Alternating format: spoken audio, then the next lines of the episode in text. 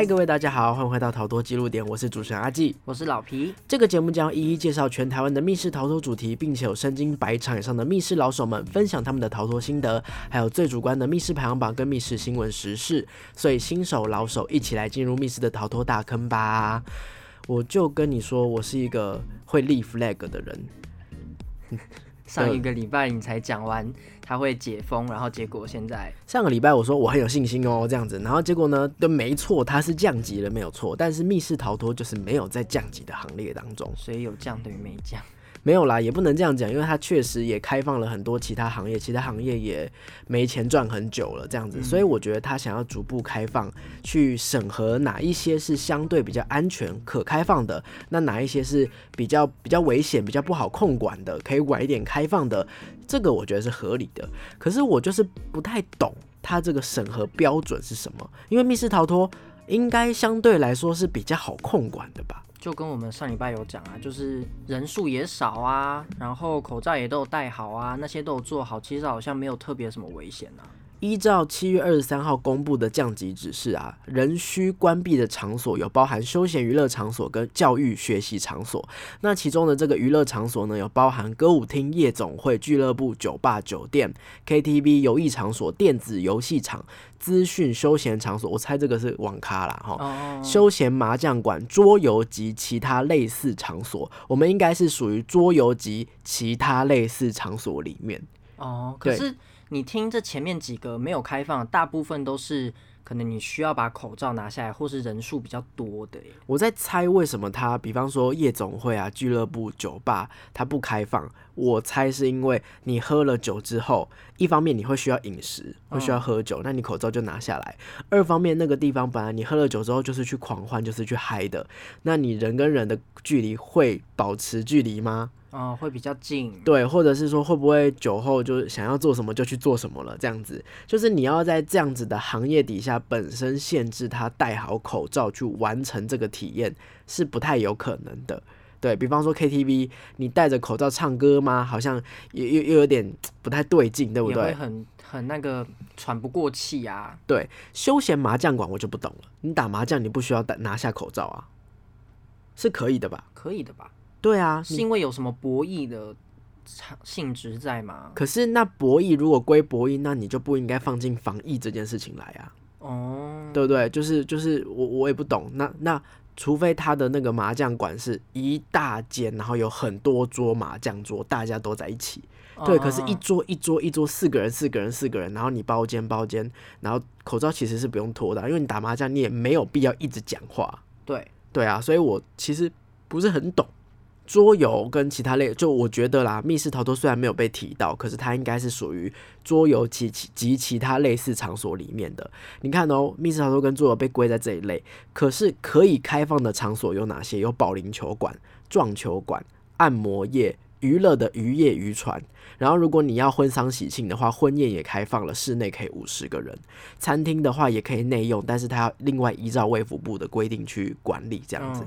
就是你可以开放内用，那你就又又可以把口罩拿下来吃东西。然后你婚宴室内室内一次这么多人可以有五十个人这样子，那为什么麻将馆又不行？对啊，而且绕回来了。而且婚宴的话，你也是一定会脱掉口罩来吃东西啊。对，然后你说，哎，娱乐产业都打死嘛？可是它又有娱乐的渔业渔船，就是比方说观光钓小馆啊这种，赏金队也也可以。哎，我就不懂，我就真的觉得很不懂。然后保龄球馆、撞球馆可以这样子，我我就不懂，就是保龄球、撞球，难道不是属于运动的一种吗？就好像。很奇怪哈，然后他学生的运动社团也是可以开放的，什么足球队、不懂是这什么棒球队，对，好像应该就是类似像这样，就是比方说游泳社团，然后棒球队，应该是这个意思。其实我觉得他这个指示出来，蛮多民众，就像我们是一般民众，没有特别去找资料的话，就会觉得很疑惑，他的开业标准到底是设在哪里？就好像有点。双标吗？或者是就是标准不明确，我不知道到底我属于哪一个，然后我是因为什么而不能开放？对，然后你看哦，其实你认真去想啊，桌游跟密室逃脱，它被归在什么歌舞厅、夜总会、酒吧这一类的娱乐场所，所以其实我觉得台湾对娱乐产业的这个标准是很狭窄的。嗯，你讲一个你认为它是娱乐产业的的行业，你觉得什么样的行业它算是娱乐产业？电影院电影院对不对？好，我跟你讲哦，哈，所有行业它会有一个分类表当中，电影院它是属于在影视业的，它不属于在啊娱乐业。啊，它不是娱乐哦。对，，电影业里面有制作业、发行业，还有映演业，所以你刚刚说的电影院，它应该算是电影的映演业，甚至连就是可能租器材、提供电影器材，它都有独立分一页出来，所以它不是属于娱乐业里面的。哈，那这样子的话，看电影不算是娱乐哦。看电影是一个休闲娱乐，但它本身的那个经济部的那个行业分类当中，它不是娱乐产业。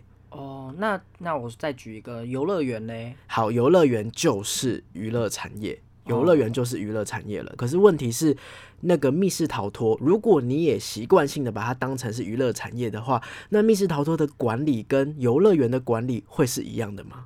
也不一样哦，对，其实密室逃脱应该比较像是电影业的那种管理吧。或者是它应该就像是一般服务业，你嗯去理头发，你不是也是人坐进去，然后有个理发师帮你剪头发这样子吗？嗯，就是这就是为什么我会疑惑说，按摩业、观光业它可以开放，可是密室逃脱却被算在娱乐业，就是因为它被视作是像游乐园一样很难控管啊，或者是人人员人数很多啊等等很复杂的一个地方。我跟你说，其实依照经济部的管理当中，休闲娱乐业在这一期的这个分类当中啊，它还分为特殊娱乐业、休闲娱乐业跟其他。好，什么叫特殊娱乐业呢？比方说刚刚说的特种咖啡茶室、酒家、酒吧、夜店。然后呢，休闲娱乐业是什么呢？电子游戏、游乐园、KTV，然后网咖或者是 MTV 动物园、儿童游戏场，这个根本就不是密室逃脱，就是人分不，进去，对，分不进他们的去。成员都人好多。好，而且并且是密室逃脱，其实早在二零一七年就有了自己的一类，它没有在娱乐业，它在 JI 互动式情境体验业，它是新出来的一个分类。哦好，什么叫互动式情境体验业？大概讲一下，它有一个规范哈，透过文字、图像、动画、道具、互动式表演、互动式电子设备，比方说电话、AR、VR、平板电脑，来营造情境，供大众以解谜或是任务的方式体验文化创意为主要内容的盈利事业，哦，那就是我们啊。完全是密室对啊，逃对啊，脱。完全是。所以它不是娱乐业，它是互动式情境体验服务业，它是新出来的一个东西。可是，一般的大众在不了解的情况之下，他就会像我们刚刚那个防疫，我刚刚前面不是念了很多嘛？对，前面其实全部都是娱乐业，哦，对耶，他就会一一同的把桌游啊，或者是密室逃脱这类的东西，或是甚至谜题包啊，整包包进娱乐业当中，所以就都不开放。哦，可是如果这样讲的话，它是属于服务业，服务业是可以开放的。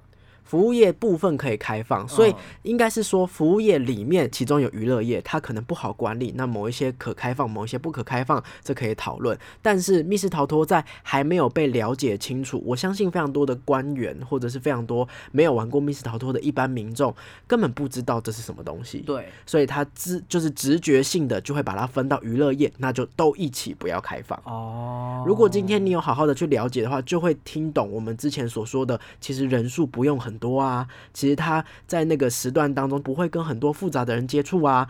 有的人对于密室逃脱的想象，可能就跟节目上的一样，或电影上的一样，要爬要跑，可能后面有怪物要追你，没有这回事，好不好？现在我们都跟那个呃所有来玩的玩家说，不需要攀爬，不需要跑步，然后也不用去拆东西。对不对？我我才希望你不要就是横冲直撞，搞搞坏我的东西嘞，对不对？所以其实它也跟运动的感觉也不一样，嗯，对，所以它根本就是可以好好的符合所有的防疫规范的一种产业。对，可是问题是，目前呢、我们这个互动式情境体验服务业，因为它是二零一七新出来的东西，所以并没有针对这个行业去规范的各种法规。嗯，所以没有相关规定。没有相关规定，所以变成说，其实上头的人，就比方说政府，他们要依据哪一条法规规定我们该做什么，不该做什么，或者是来检视我们说有没有符合哪一些标准，其实他没有法，无法可以依据。他也不知道我们可以做什么，他也不可能为了我们特别去创一个新法吧？其实应该要这样，因为你都已经规定了一个新行业，你为什么不不可以为了这个新行业去规定一些相关的配套措施？应该是要这样。可惜的就是我那一天看到，就是我我有个朋友，他在他的那个 FB 上面说，搞不好在一个县市当中，密室逃脱业者还比饮料的那个加盟的店家还少。哦，我们太小了。小到别人就是啊，你这个放一放啦，晚一点我再来规定，晚一点再来处理啦，这样不样急啦。对的感觉，所以就变成说，我们现在必须要自己主动去，比方说像这次的防疫，也是就是密室界的很多大大们就开始动员起来，说，诶，为什么我们没有被划入可以开业的行业当中？所以有的人去找立委陈情，说，诶，我们其实是怎样怎样的产业，我们其实真的跟你们想的不一样。桌游也也开始动起来，我们其实真的可以做到哪些哪些事情是你们不了解这样子，或者是说也有去找记者，所以最近这两天也有很多新闻开始报密室逃脱的业者就是叫苦连天呐、什么什么之类的，是真的快撑不下去，并且我们真的有信心可以做好这些规范，没有一个了解的机会而已。嗯，对，所以最近大家就开始在做这件事情了。那在记者会上也有记者就是代替我们去跟陈时中提问，对，就问说，哎、有密室业者说他撑不下去了，然后他其实是呃比很多内用的餐厅都还可以更遵守防疫规则的这样子。那陈时中在记者会上的回应，包含柯文哲后来也在记者上的回应，是告诉我们说，只要向我们的主管机关。提出我们的防疫措施，那如果听起来是合理的、OK 的，那也没有不能开放。哦，所以就是他们也说了，我不会特别去阻挠你们，我也不会特别说你们不要开放，只要你们有好好规范好的话，那你们就还是以活下去为主，就是你要取信于我啦，这对样子。对对，一般而言是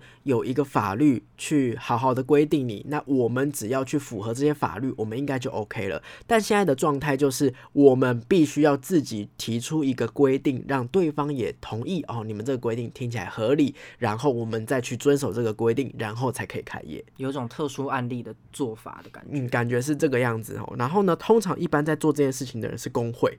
嗯，我们这边的工会啊，有工人的工跟公家的工这两种工会是不一样的东西。嗯，对，公家的工工会是以很多这种业者，比方说都是密室逃脱业者，业者们组在一起，呃，为了这个行业去，可能 maybe 有新的业者进来去扶持他，去教他说，哎、你进了密室逃脱，你该做什么，该做什么啊，这样子。嗯嗯，对，由这个产业的业者组合起来的，这个是公家的工，叫工会。嗯那他的那个主管机关是内政部。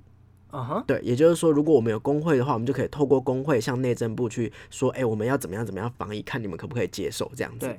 好，那如果是工人的工的话，他在讲的是劳工的权益。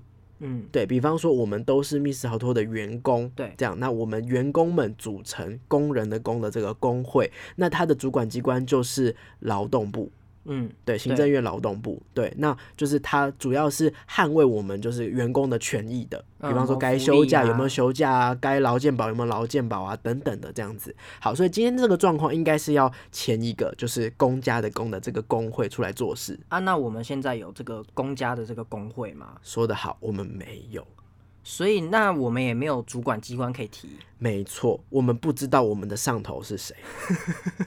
好孤立无援哦。没有错，其实啊，在最一开始，我们应该是希望在文化部底下的，因为像他刚刚说的，透过文字、图像，巴拉巴拉巴拉，它其实是各种文化的集大成。比方说，我设计文字，我设计图像，我设计动画，这单项拆出来，全部都是艺文文化。活动，对艺文活动，然后我把它包装，用表演的方式，或是用解谜的方式呈现这个故事给大众，这个全部都是属于呃译文类的东西，文化类的东西，那他们也都是可以被算进文创产业的。对对对，但是今天有一个密室逃脱，它里面有用到这些文创产业，把它全部集在一起，做成一个一大包的作品。文化部说你这个不符合我们原本规定的十六项，所以你不算文创产业。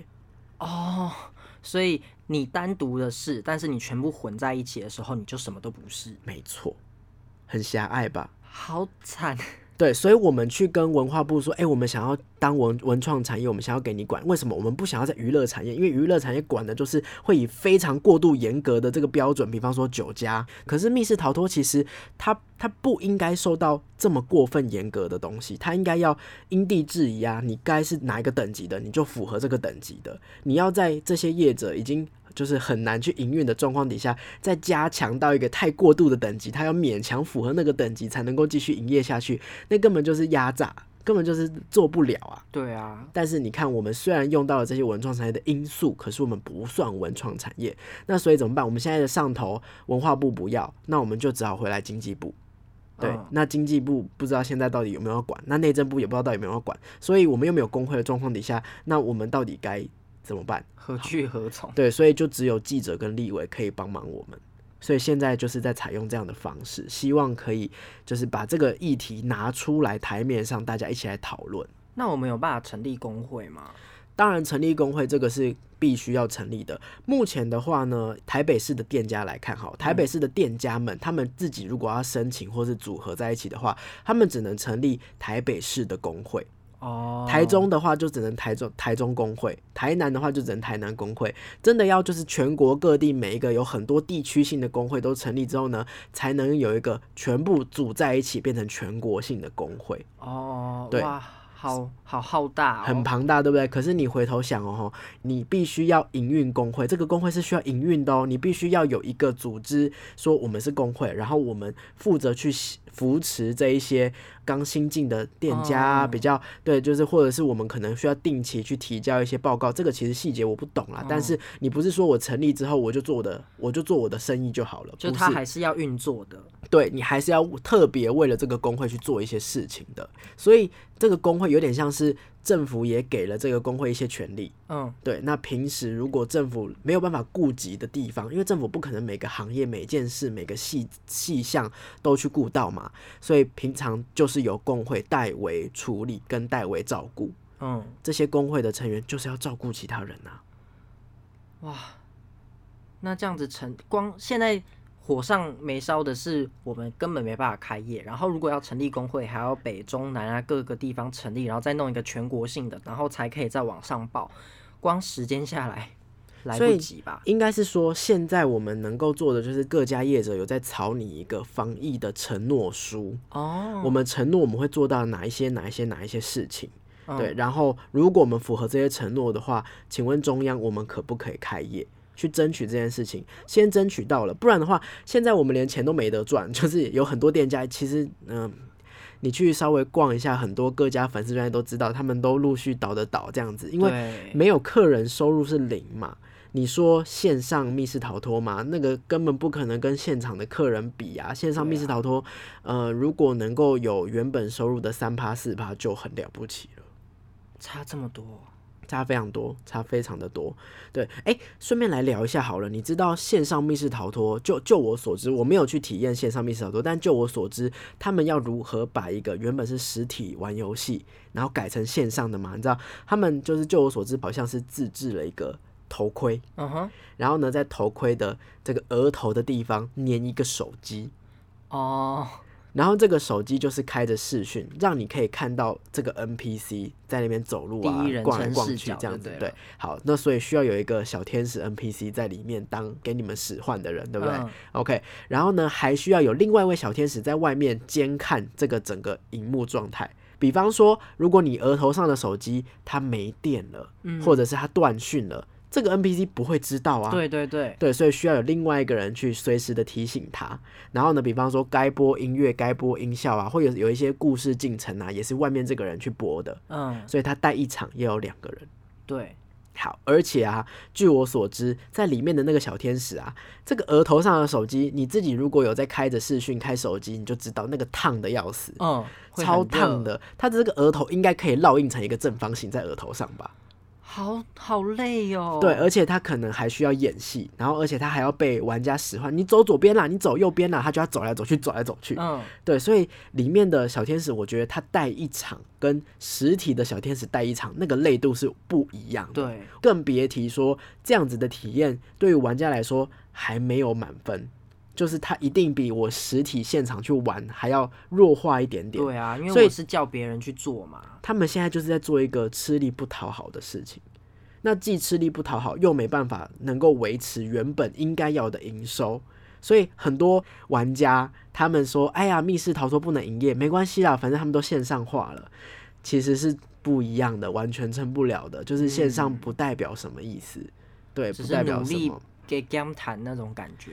就是不要饿死，但是也快饿死了。嗯的这样的感觉。哦，我跟你讲，还有一个还有一个小细节是大家会忘记的，小天使们、员工们这么久没有代场，我就问你好了，你是不是会忘记？我会，我要我要回想。对啊，所以到时候如果真的开业，还需要再花一小段时间做员工训练，重新的员工训练。，对，在因应防疫措施，有一些原本的代场方式也要不一样。哦，不是说可能场距要拉长啊，你要都要去消毒之类的。等等的，或者是小天使，你跟那个玩家之间的互动跟距离，也是要重新去学习的。哦要拉更远啊之类的。对，这些东西都是以前不需要注意，现在新的要注意的东西。嗯，对，我觉得各行各业都会这样子，都会为了要防疫而去多学习一些东西。所以我想表达的事情是，密室逃脱就跟各行各业一样辛苦。所以我就我就很希望，就是呃，大家可以开始去正视这件事情。然后，如果说今天真的争取到了我们可以开业，然后都步上轨道之后呢，赶快成立工会，啊，对，赶快赶快维。护自己的事情，这样以前的话没有弄，现在这也算是一个教因为疫。情，对啊，因为疫情学习到的东西吧。对啊，就是不能够 怎么讲得过且过吗？